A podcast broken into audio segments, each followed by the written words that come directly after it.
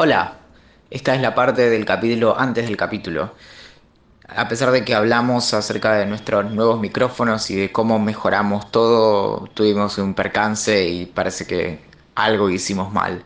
Así que esperamos que puedas entender la ligeramente peor calidad de este programa y esperamos que para el próximo hayamos aprendido cómo se hace un podcast. Olivia, vení que arrancamos a grabar. Está durmiendo. Siempre está durmiendo. Siempre hace lo mismo. ¿Apagaste el celular? Ah, sí, apagué el celular. ¿Cómo voy a apagar el celular? Estamos por grabar. Estás drogado, Valentín. ¿Qué te pasa? Prefiero morirme para el celular.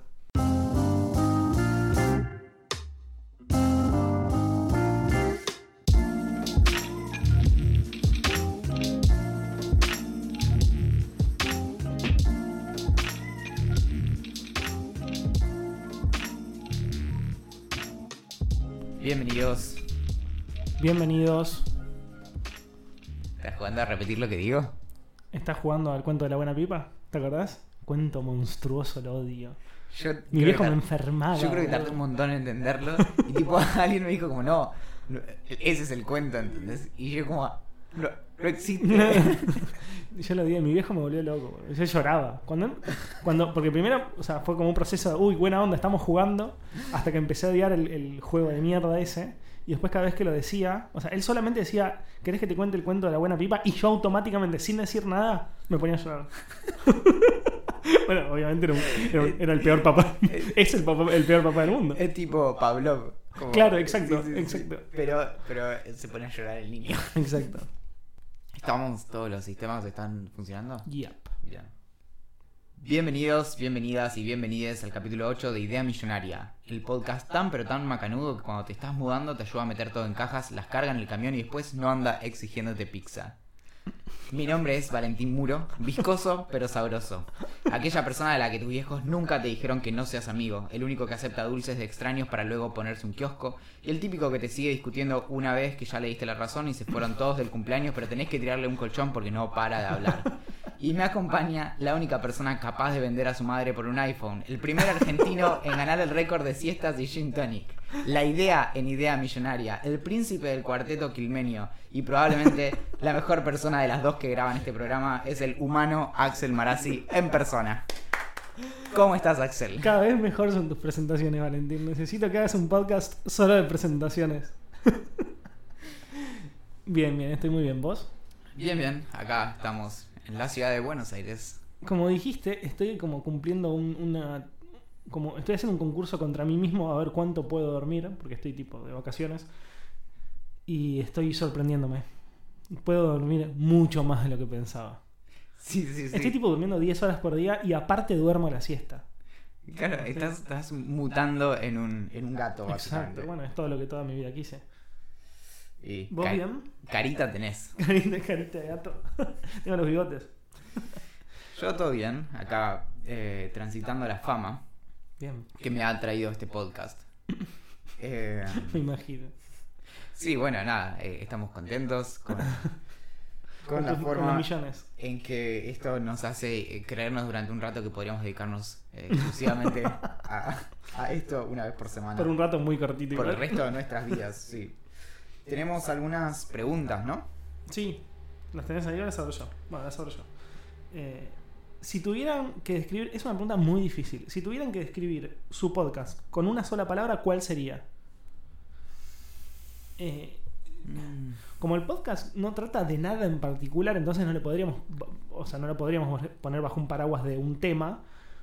eh, yo diría algo así como caos. Onomatopeya. O risas, boludo, porque estoy todo el tiempo cagándome de risa. Rimbombante. Qué linda palabra que nunca voy a saber. Hilarante. pero no quiero que me digan qué significa. Yo le pondría caos. ¿Un pancho es un sándwich? Uy, boludo, es una gran pregunta. Ah, a ver. Tiene que haber tipo un, un libro de no ficción de 400 páginas explicando por qué sí o por qué no el pancho es un, es un sándwich. Para mí es un sándwich. Es una tarea para cómo funcionan los sándwiches. Exacto. O los panchos. Uh, pará. Eh, Anota. ¿Pero qué es, qué es un pedazo de carne entre dos panes? ¿Es un sándwich? ¿Y sí? Dos, ¿O es algo entre dos panes? ¿Es un sándwich? Si yo te agarro y te pongo entre dos panes, ¿sos un sándwich? Obvio. Solo que necesitamos conseguir panes lo suficientemente grandes. Eh, para mí sí. Bueno, ¿no conoces eso? Muy Reddit, eh, lo de hacer el... Creo que fue los chicos de los de Nerd Fighters, los, Sí. los hermanos Green, eh, que y en un momento hicieron un, como un desafío que era poner un pan en un lado y otro pan tipo en China y técnicamente convertir al mundo en, en un sándwich.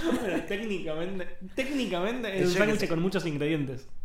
Entre ellos vos. Entre ellos yo. Claro. ¿Qué otra pregunta tenemos? A ver, ¿qué parte del cuerpo vendería Axel para cumplir con su fetiche del iPhone XR? Mi mano izquierda para poder seguir tipeando como un campeón. No, pará, no podría seguir trabajando porque escribiría muy lento. Mi. Podés tipear eh, con la voz, podés hablarle el- a la si me corto el dedo chiquito del pie, puedo seguir cambiando. El problema es el dedo gordo, ¿no? Ah, creo que sí. El dedo, el dedo chiquito del pie me lo corto. Los dos, si quieres. Tenemos que consultar. Con el iPhone XR me corto los dos. Bien. Y esta yo no, yo no, no, no sé la respuesta, pero la pregunta es: ¿por qué el 85% de los huracanes tienen nombres de mujer? Primero, no sé si el, el porcentaje es, es científico, no sé si es el 85%, pero por lo que pudo averiguar el Comité de Chequeo de Datos e Información Precisa, Estadísticas e Infografías de Idea Millonaria, aparentemente hasta los años 50 el nombre que se le ponía a las tormentas era el que venía y a partir de ahí se le empezó a poner eh, nombres a las, a las tormentas. Las tormentas además tienen cierta regularidad, por eso tenés el niño y la niña. Sí. Y eh, hasta en el año 53 se le empezó a poner nombres de mujeres. Y hasta que en el año 78 incorporaron también nombres de varones Mm. eh, para las tormentas. Hoy por hoy los nombres no los decide el servicio, eh, no sé, meteorológico Meteorológico. estadounidense, sino que eh, se decide de forma internacional Mira. y no tenemos respuesta de por qué se elige el nombre de mujeres. Así que bueno, todo esto fue para Pero- nada. Pero todo esto era una invitación para que lo averigües y nos cuentes.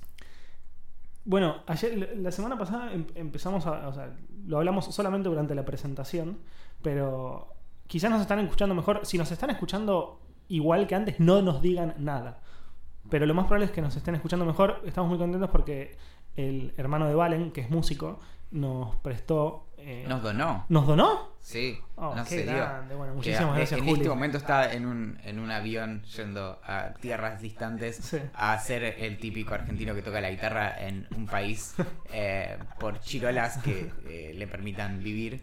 Eh, Así que bueno, nada, nos están escuchando mucho mejor por eso. Ahora estamos grabando a dos micrófonos. Antes teníamos que estar como muy pegaditos, hablándole al micrófono eh, juntos. Ahora estamos un poquito más alejados, nos permite que no, mirarnos a la no era un problema porque, porque era invierno y hacía frío, Hacía pero a frío. medida que avance el calor, cada vez nos vamos a ir alejando más con Axel hasta Exacto. que grabemos en dos habitaciones distintas. Exacto. Tenemos eh, algunas secciones que quedaron afuera, aunque no, no sé si en realidad eh, tenemos tiempo. ¿Ya terminó el podcast? Ah, o sea, entonces puedo ha- hago que entren las secciones Hace que entren, hace que entren. Entonces, por primera vez una sección que quedó afuera va a quedar adentro. Eh, y les, les traemos tres vacíos legales de los que se aprovecharon algunas personas mucho más inteligentes que nosotros, seguro. Sí. A las cuales probablemente vaya a enviar al final de, este, de esta sección. La primera es el bar que declaró a todos sus clientes como actores para que pudieran fumar. ¿Eso se puede? No, no lo puedo creer. En 2007, en el estado de Minnesota, en Estados Unidos, siguiendo la tendencia global, se incorporó una ley que prohíbe fumar en espacios públicos. Sí. Una ley muy parecida es la que se incorporó en septiembre de 2005 en la ciudad de Buenos Aires. Ajá. Vos seguro que la conoces de cerca. Sí. Pero en Minnesota hace mucho más frío, entonces si vos vas afuera a fumarte un pucho, de ahí vas directo a la guardia con un cuadro de neumonía antes de que el fuego toque el cigarrillo. Así que esta ley efectiva para que la gente no fume en bares y lugares cerrados básicamente hizo que algunos perdieran muchos clientes durante el invierno. Claro.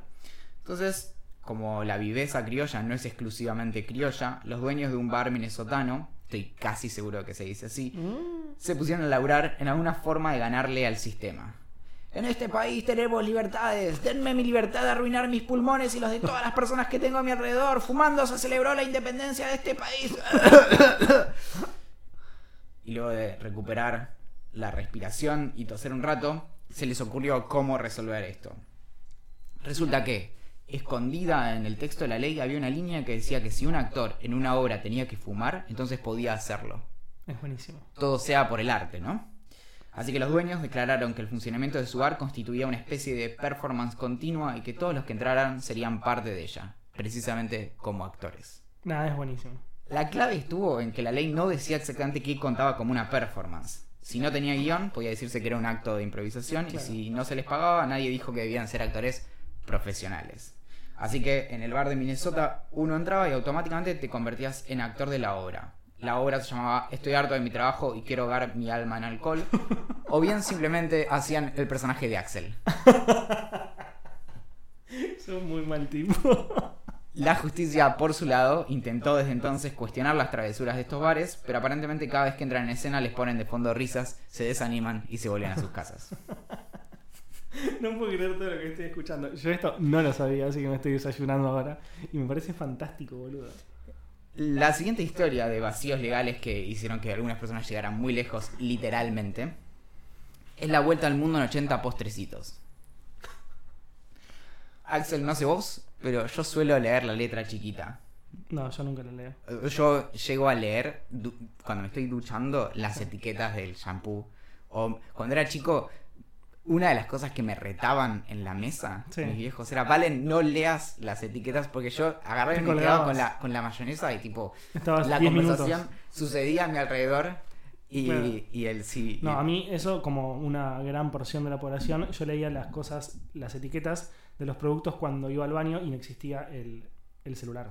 Claro. Después de, con el nacimiento de, de Twitter, del celular, mi stream pasó, mi, mi- como mi concentración se puso en otro lugar, digamos. Imagínate, eso, eso hubiera sido una buena idea millonaria, ¿no? Como pequeñas historias puestas atrás de, como, no sé, Boludo, obvio. hubieran puesto atrás de, de las cosas del baño todas, pero que se hubieran puesto de acuerdo todos, ¿entendés? Como Sí. desde el- los shampoos a cualquier cosa que atrás dijera como, no sé, efemérides, por Hubiera ejemplo. sido muy bueno. Bueno, a mí en particular nunca me sirvió de nada, pero aparentemente a un tal David Phillips, ingeniero de California, le cambió la vida. En el año 99, mientras de fondo se escuchaban los Backstreet Boys, Mambo Number 5 y Cristina Aguilera, usando por favor. usando pantalones varios talles más grandes con muchos bolsillos, puteando por episodio 1 de Star Wars y preparándose para ir a ver el proyecto de Blair Witch, David se dio cuenta de que en la caja de la cena congelada que estaba comiendo había una promoción con una aerolínea. Si mandabas 10 códigos de barra de los productos de la marca, te daban 1000 millas para viajar. David, que se daba maña con los números, se dio cuenta de que 1000 millas valían mucho más que lo que salía el precio combinado de 10 de los productos más, barato- más baratos de la marca, en particular los postrecitos. Así que David se subió a su camioneta, fue básicamente saqueando cada supermercado, mercadito, tienda y almacén de barrio hasta que compró 12.150 postrecitos. Ya me imagino para dónde va. Ante las sospechas, y como este era el año 99, dijo que tenía miedo del I2K y nadie lo puso en duda. Para quienes eh, sean Uno de los mejores momentos de la historia de la tecnología. Para quienes tengan menos de 18 años, y me da miedo pensar que hay personas que nos pueden escuchar con menos de 18 años, y no sé si quiero seguir en esta conversación. El que el I2K Siga, abuelo, siga, siga, abuelito, siga. Qué terrible. Eh, era el temor a que con el cambio de milenio, básicamente las computadoras de todo el mundo colapsaran. Sí, hubo un momento en la historia de la tecnología en el que, bueno, en la historia de la humanidad, digamos, cuando pasábamos del 99 al 2000, que todas las personas, muchas personas del mundo pensábamos, tanto por culpa de lo que decían los medios o por expertos que no tenían la más mínima idea de lo que estaban diciendo, to- todas las computadoras cuando pasara ese, ese segundo del 99 al 00 iban a empezar a fallar. Entonces lo que se pensaba era que bancos, eh, como que cosas relacionadas a la NASA, a nuestras computadoras, to- todo lo que nosotros conociéramos como tecnología iba a dejar de funcionar de un momento para otro. Venían con la etiqueta que decía tipo preparado Aprobado. para el I2K. I2K Sí. approved. Sí, sí, sí, sí. es cierto, no me acordaba.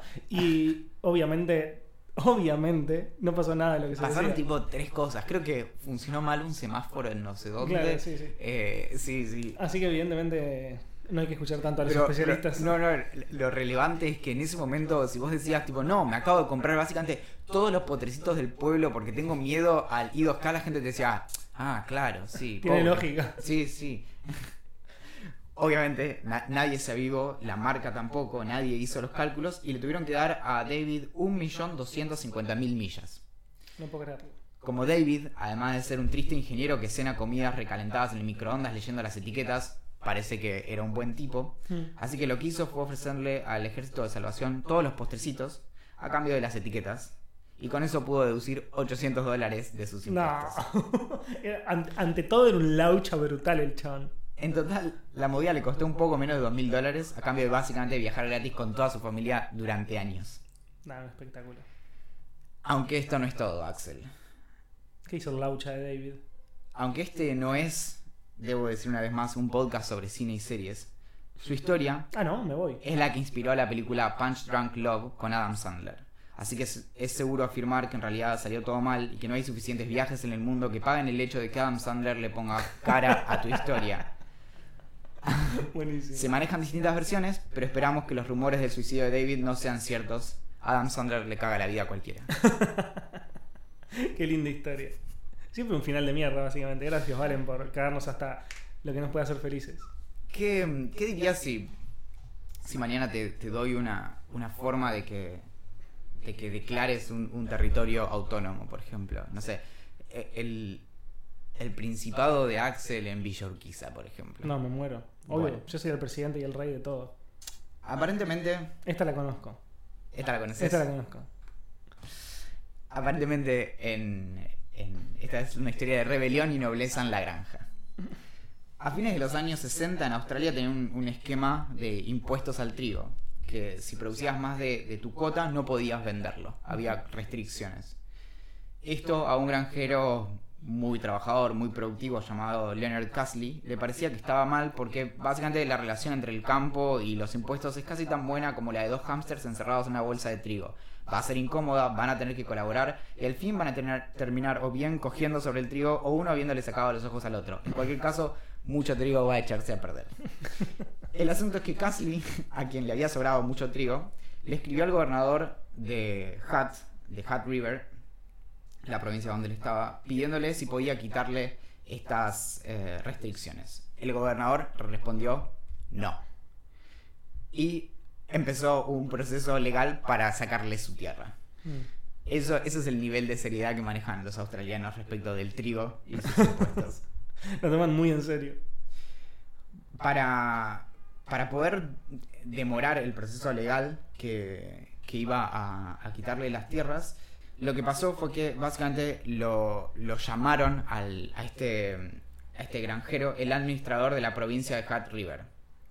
Lo cual básicamente, bajo la ley australiana, lo reconoce como un como alguien que está a cargo literalmente de esa tierra. Sí. Así que en Australia mágicamente llamar a alguien de una manera lo convierte en eso.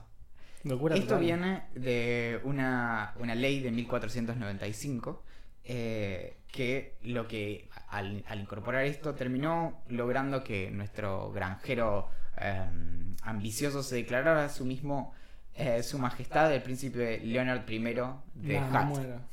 ¿Y, fue ¿Y se toma en serio eso?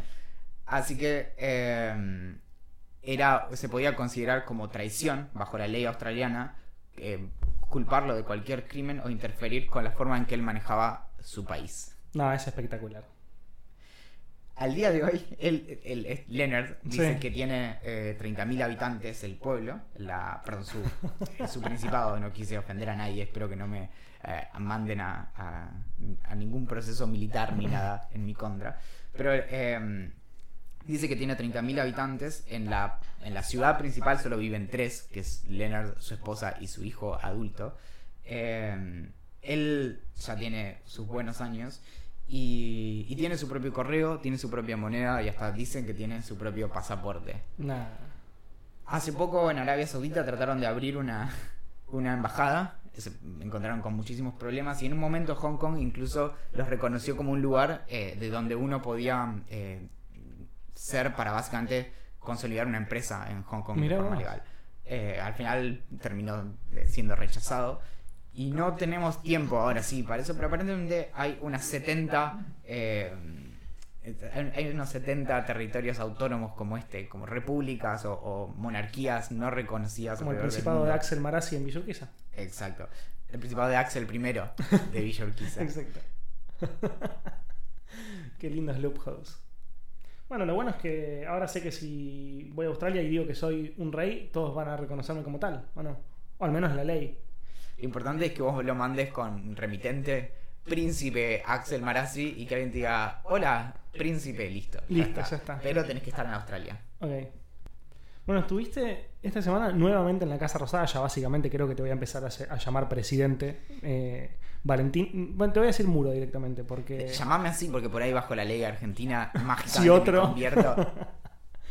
Estuviste con Steven Pinker, que yo no lo conocía hasta que vos me lo, me lo nombraste, me comentaste quién era y demás. Me pareció muy interesante. Yo lamentablemente no pude ir a la charla que dio porque, como dije, estaba de vacaciones, durmiendo la siesta en otra provincia de la Argentina. Y, pero nada, me, me- me dijiste que era súper copado lo que dice el chabón y nada, quería que me cuentes un poco sobre eso. Bien, bueno, este es el programa de entrevistas. eh, Exacto. con Axel Legrand. Eh, Axel Sí. Legrand y el presidente Muro.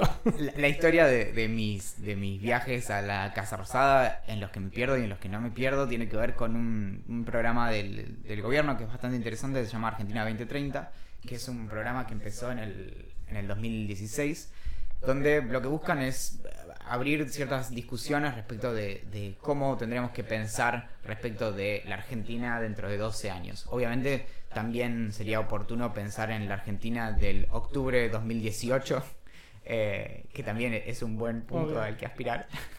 Eh, pero básicamente es, es un espacio de, de discusiones y de, de- de esto, de, de apertura a, ciertas, a ciertos temas como los que trae Steven Pinker o eh, los que traen distintas personas que participan de esto, que hasta ahora son tipo 50 o 60 personas con promedio de edad de 35 años, Mm. que, que están básicamente compartiendo sus, sus temas de trabajo alrededor de, de algunas preocupaciones del, del futuro, algunas del presente y demás. Mi tema de, de, con el que aporto a Argentina 2030 tiene que ver con la- lo que mencioné muchas veces del problema del, del discurso anticiencia. El- el- básicamente los problemas muy graves a los que nos enfrentamos como humanidad si, si no le prestamos atención al avance de ideas anticientíficas. Steven Pinker lo invitó este, este programa para que presentara las ideas de su último libro, que se llama, eh, en inglés es Enlightenment Now y en castellano eh, El chabón es, un filósofo. es un psicólogo cognitivo. Eh, creo que se está por, por ilustrar, eh, por publicar ahora eh, el libro este de Pinker en castellano, lo estoy buscando ahora, eh, para dar el... En defensa de la ilustración se llama. Y básicamente es, como el nombre dice, una defensa de la ilustración. El, el libro es muy interesante, parte de una premisa medio extraña, que, que es que solemos estar mucho más eh, expuestos a ideas pesimistas respecto de- del mundo Sí.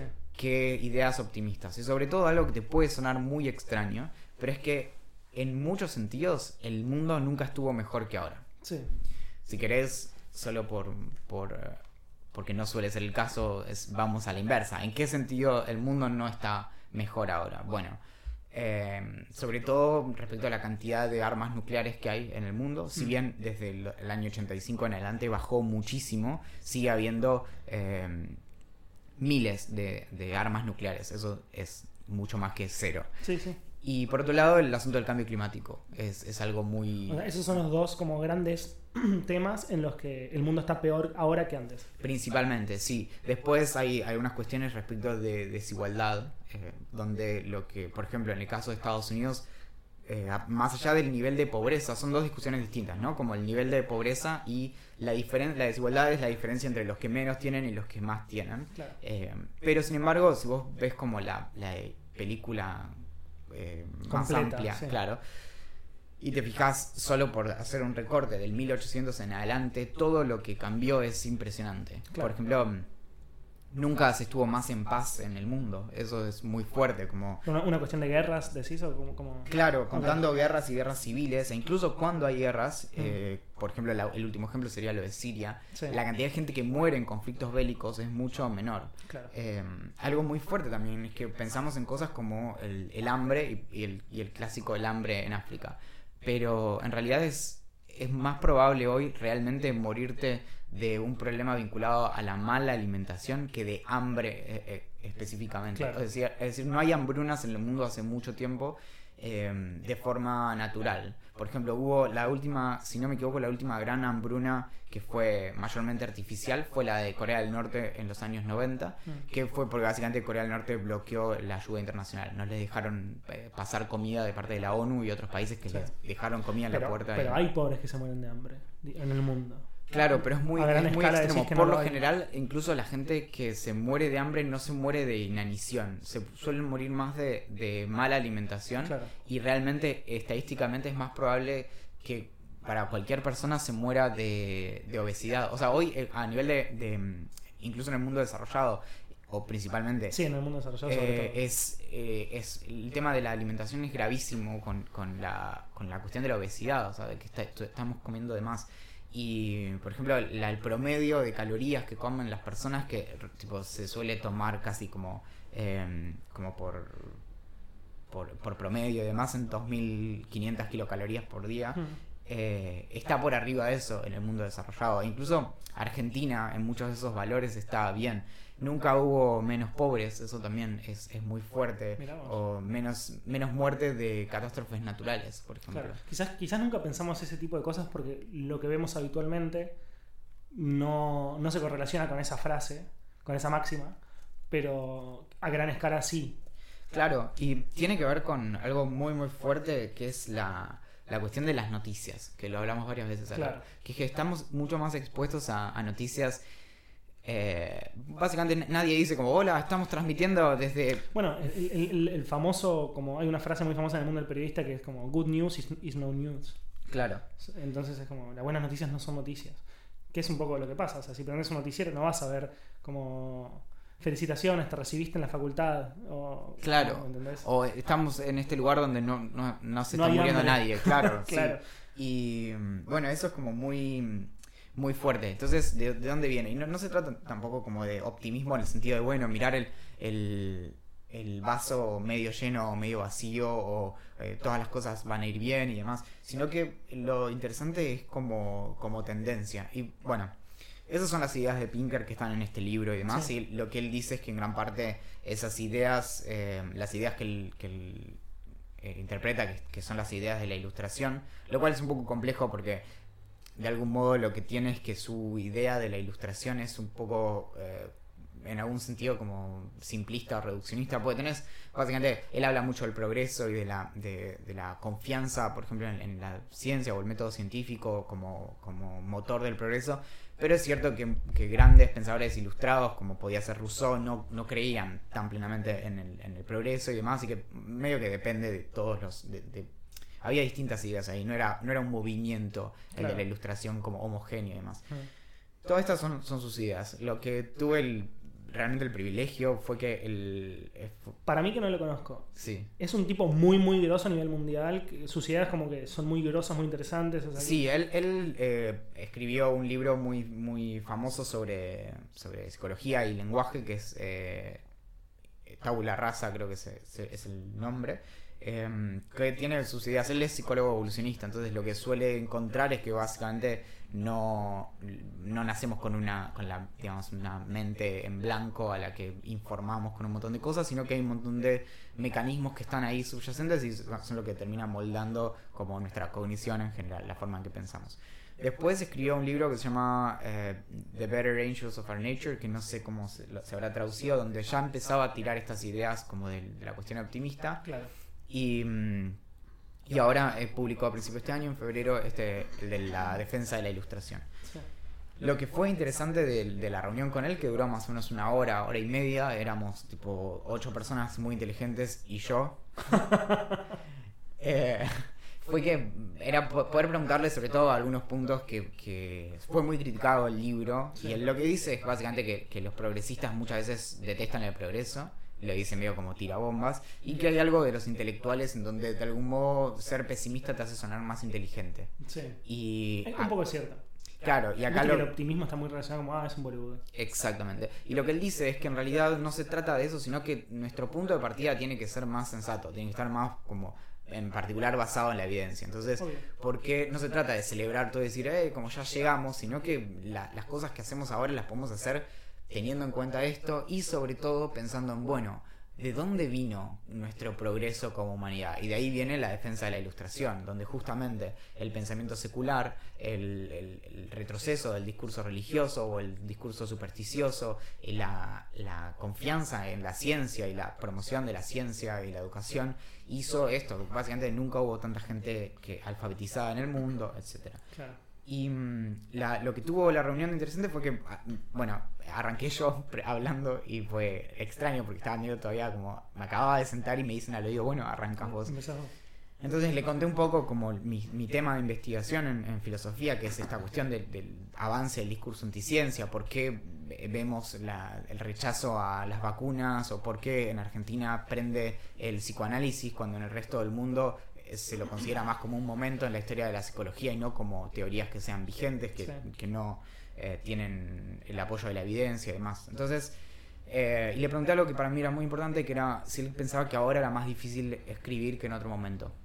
¿A qué, ¿Cuál es la pregunta? No entiendo bien la pregunta. Ah, me refería a, a la cuestión de ahora de, de, de los medios y de las redes sociales y demás, que algo que empecé a escuchar últimamente de bastantes periodistas o, o colegas así que, que trabajan con ideas básicamente, Hmm. respecto de cierto temor de hacer ciertas discusiones o de hablar de ciertas cosas por el rechazo que puedan tener. Entonces muchas veces hay, hay como cierta malinterpretación de lo que... De, de hablar respecto de algo que incluso puede ser un, un dato, como si eso fuera defender esa situación. Es, es confundir cómo es que ah, vemos las cosas, o sea, lo que podemos medir y demás, con decir que eso está bien. Claro. Entonces, eso trae a un montón de, de discusiones que a veces se terminan embarrando de forma innecesaria. Y él- lo que él respondía, ahí había varias eh, mujeres que trabajaban feminismo en la reunión también, entonces se le hicieron algunas preguntas al respecto. Mm. Y, mm, y él lo que decía, por ejemplo, respecto de algo que a veces eh, suele ser, son esas cosas que se, se suelen comunicar muy mal y con mucha mala leche en Mm. los medios, respecto de, por ejemplo, las diferencias entre el cerebro del hombre y la mujer. Entonces, que no son diferencias, si uno se fija en los datos, no son diferencias respecto de, de que, de que algo sea mejor o no, sino que, por ejemplo, viendo una tomografía se pueden identificar las diferencias. Sí, Él lo que decía, resumiendo sus ideas, es que en cualquier caso la igualdad es algo sagrado, no es algo que... eh, no es a partir de demostrar que el hombre y la mujer son iguales que se tiene que defender la igualdad. Porque eso, de hecho, digamos, en, en principio es falso y por otro lado, no ah, tenés mujeres mucho más talentosas que varones y demás. Eh, se trata sino de, de cómo puedes usar eso para defender, avanzar tu causa y demás. Bueno, citó a varias feministas en su apoyo y demás. Y la otra pregunta que yo le hice fue acerca de religión.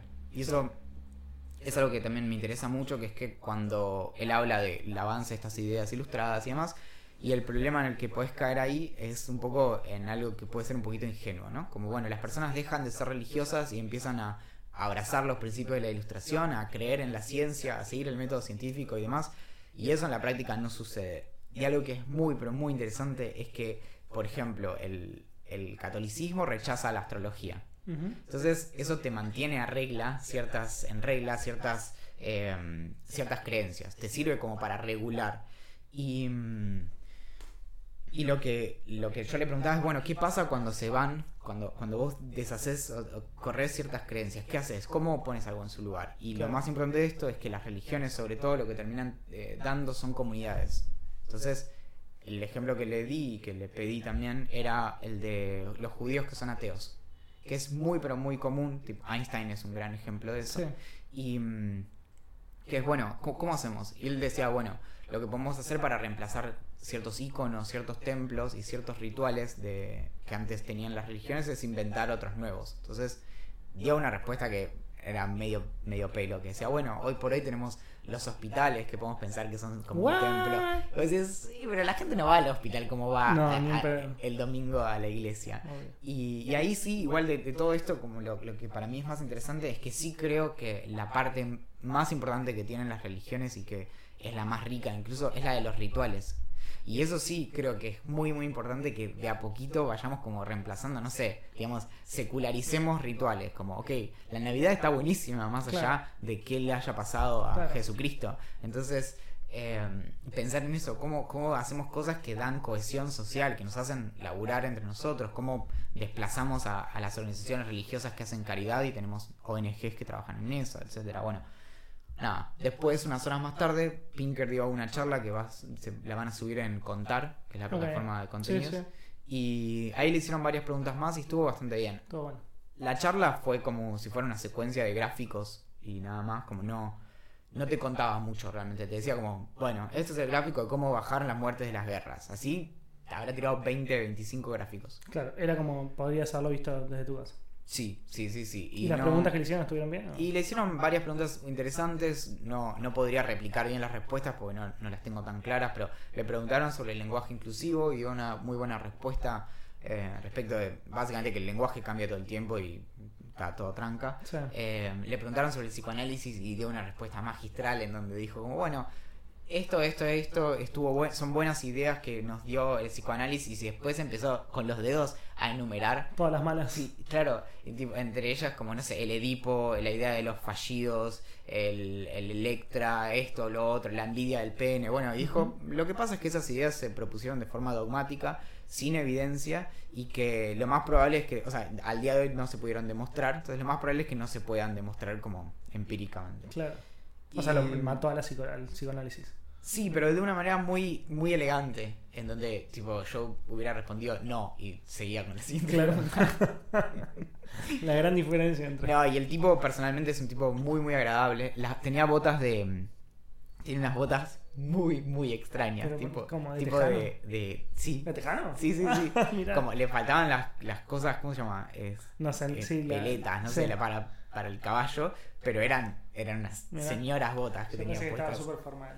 Bueno, No, estaba formal. Estaba pero todo de traje menos con esas botas. botas. Sí, sí, sí, no, un, un showman. Y un, y un capo, la verdad. Como que estuvo todo el día dando entrevistas en todos lados y ni se le notaba nada como. Bien. Sí, experto en dar Y es charlas. que básicamente es el 50% de tu trabajo. y, sí, Escribir y salir a dar conferencias y demás. y a contar de qué escribiste. Claro, Como nosotros. ponele. Bueno, como siempre, nos llegaron ideas millonarias a través de Twitter. Que algunas muy muy buenas, que son las que vamos a comentar, y otras eh, debatibles, que son las que dejamos quizás para la próxima. Una es, ¿por qué no hacen un desodorante ambiente con olor a pasto recién cortado o a lluvia? Lo cual me parece una muy buena idea, pero estoy casi seguro que debe haber. No, no, no hay desodorante con olor a lluvia. Bueno, no sé si es grande, pero sé que esos, esas fragancias extrañas se hacen porque ¿te acuerdas que habían vendido en un momento los perfumes que había uno con olor a auto recién comprado?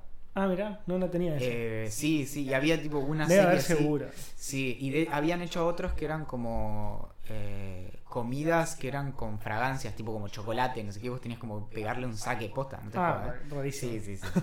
Eh, Otra idea millonaria es que hagan un cargador de 50 metros o con un cable de 50 metros, lo cual sería como la solución a todos mis problemas. ¿p- ¿Puedo pedir retruco? Sí, claro. Eh, carga inalámbrica a distancia. Ay, por favor, sí. Llegás a casa y tu celular. Te juro, te juro que muchas veces cuando he escrito sobre cargas inalámbricas y demás, viste que es una, es una- es una tecnología como que está muy, muy en la base todavía. Mi, mi celular anterior no. El anterior, el Nexus 5, tenía carga inductiva. Sí. Me compré un cargador eh, por Mercado Libre. No lo fui a buscar nu- No. nunca. Nunca. Y tipo, pasaron los meses, venció. Y, después se me rompió el teléfono, lo arreglé. Claro. Nunca lo buscar. Bueno, la realidad es que está como, está como muy en sus comienzos. Pero yo me imagino a la gente del futuro, tipo los chicos que están naciendo hoy, o que son chicos, cuando tengan 18 años y, y ni siquiera sepan cómo era el tema de tener cables en sus hogares para cargar dispositivos. Ya lo vivimos. O sea, no- a- Con- nosotros, nosotros crecimos con el cable Ethernet para. Claro, bueno, cla- exacto. Claro, y que ahora, y que vos le digas con hoy con, con el wifi mío tengo más conexión, conexión más rápida que con dos compus conectadas por cable. Es una locura. Sí. Es una locura. Eh, bueno. sí, sí, sí, sí. nos va a bueno, yo pasar. me imagino que la próxima generación básicamente va a ser la que, la que pueda disfrutar verdaderamente la carga inductiva. El único peligro de eso, el único, uno de ellos es que con la tendencia que tienen los teléfonos a explotar últimamente, Y sí, bueno, tendría que tener como un estándar y ser cuidado al máximo, pero nada. Bueno, ponemos a laburar en eso un rato. Ahora, Bien, Pará, llegó una pregunta a último momento. ¿Vamos a hablar de la presentación de Apple? No. No, Listo. no vamos a hablar de la presentación de Apple. Idea- eh, otra idea millonaria es que una, una aplicación que pongan eh, todas las, las cosas que hay adentro del, del refrigerador, o sea que vos tenés como sobras y demás, y te dé como resultado qué, qué, qué comida te puedes hacer. Fuera de Lo cual joda. es fantástico. Fuera de joda. Tengo un amigo, Manu, que mm, hace muchos años, tipo 2010 por ahí, eh, había empezado realmente a programar esto y se ¿En llamaba serio? se llamaba Gula Maker. No, es muy bueno. Y sí, y Te digo que si no existe le pasa cagando. es más, ¿sabes que creo que unos años, eh, hace unos años, lo terminé encontrando en alguna página de recetas yankee que Sí. tenía una parte donde le decías como, ¿qué tengo? Tipo, esto, esto y esto.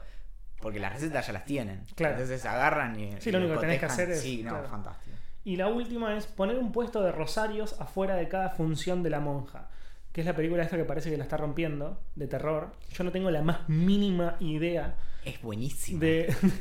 Pará, pará, pará. ¿No, ¿No te acordás? Un feligrés cuando, cuando se estrenó, no sé qué obra era, pero creo que era algo tipo Evita en, en Estados Unidos. Y un tipo vendía billetes de 100 dólares, de 100 pesos No. a tipo. No, me muero. Como a 50 dólares, ¿entendés? No me acuerdo cuánto era el, el monto, pero el asunto es que lo vendía a más de lo que La eran viveza 100 criolla dólares. no es criolla, pero estoy casi seguro que es el 50% nuestra. No, y, era, y la gente lo compraba, ¿entendés? Porque el de 100 tenía la cara de Evita. No, es buenísimo. Sí, sí, claro, ya sé, el violeta, obvio. Qué genio. Ahora No, que lo bueno. pienso, no lo puedo creer. Muy bueno. Buenísimo. Sí, sí, sí. La otra vez me comentaste algo que me quedé pensando y no, todavía no, no llego a comprenderlo. ¿Cómo es que hay una bebida sabor mate que es muy famosa en Alemania y encima en el mundo hacker? No, no. Como una- como- son como una sumatoria de cosas que no llego a comprender. Cual- cualquier persona que haya entrado en, en un hackerspace o guarida hacker Sí. en cualquier parte del mundo, pero en particular en Alemania, Sí. sabe que está lleno de, de esas cajas como de botellas. ¿Cómo tiene un nombre eso?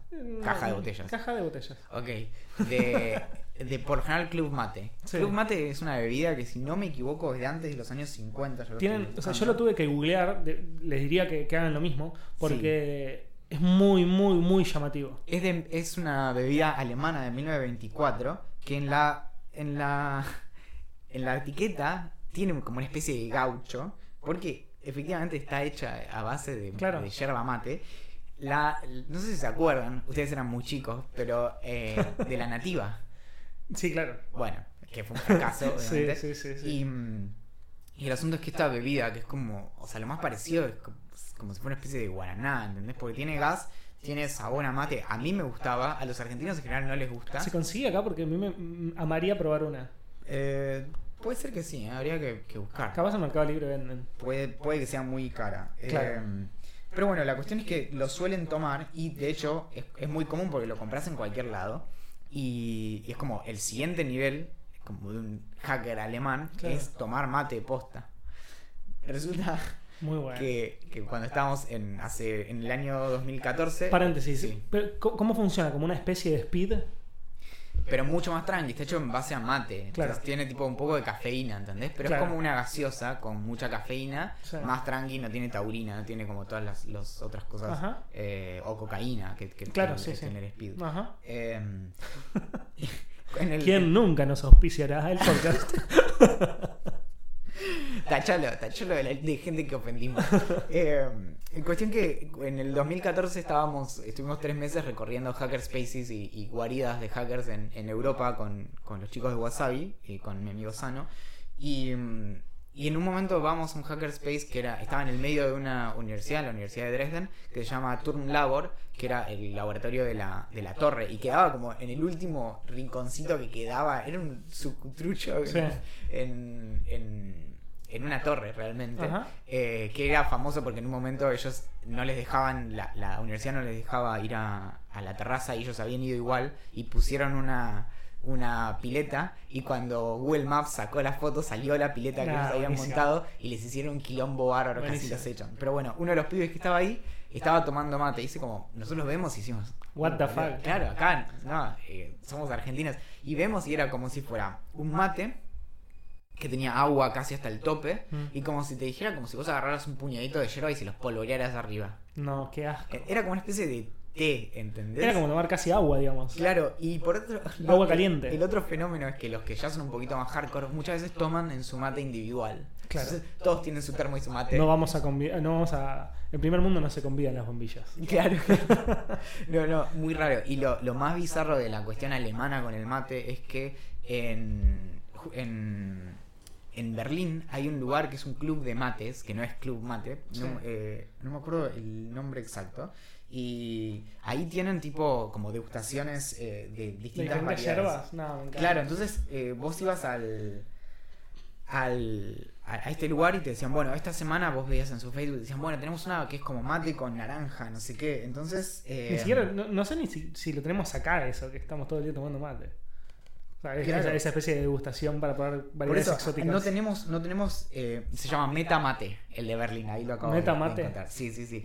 Y entonces, claro, son más freaks del mate que acá. Claro. Entonces, acá no, no vas a ningún lugar y te dicen, no, trajimos esto. Incluso tenés lugares de café que hacen eso, pero Sí, no, no de, de mate mate. Y eso, entonces están todo el tiempo tomando esto Muy y es bueno. como su bebida y realmente tipo si lo buscas en todos lados aparece en el artículo de Wikipedia tenés el segundo apartado que es cultura hacker y cómo lo incorporó el, el CCC Claro. que es el Chaos Computer Cloud que es como Ajá, grupo sí, es de el, hackers el grupo más famoso del mundo. y nada es, es para, para buscarlo y es fantástico Bueno, genial. Ahora Sí. sí, si querés, podés eh, hablar de las secciones que quedaron afuera. y no, pero me quedaron adentro esta vez Buenísimo. Eh, Para todos los que me preguntaron durante la semana, eh, los vecinos, yo creo que deben haber seguido cogiendo, pero voy a tener que actualizar la semana que viene porque como me fui de vacaciones, no, no estuve en casa durmiendo. Así que espero que hayan seguido cogiendo, pero espero que no estén cogiendo tan tarde.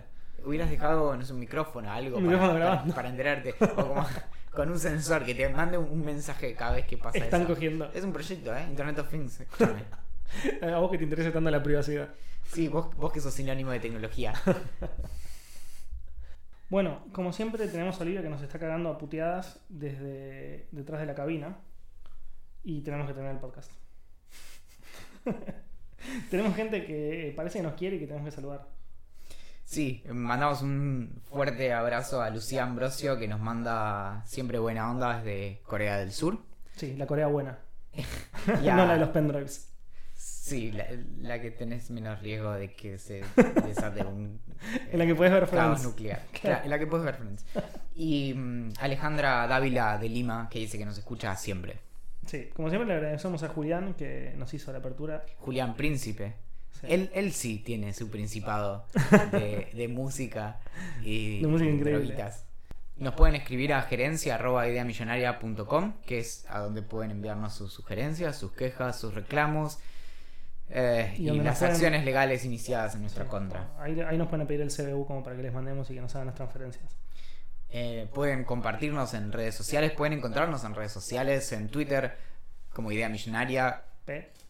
P, en Instagram como Idea Millonaria Podcast, en Facebook. en Facebook, en Telegram tenemos un canal de Telegram donde surgen todas las noticias que vas a estar comentando durante el resto de la semana Sí, constantemente Y las fotos de Olivia, que es lo más importante. y GIFs animados. Mi nombre es Valentín Muro y me encuentran en todas las redes sociales como Valencine. Valentín Muro. y Yo soy Axel Marazzi y me encuentran como o Axel Marazzi o Amarazzi. Atentamente, la gerencia. Chau, chau, chau, chau.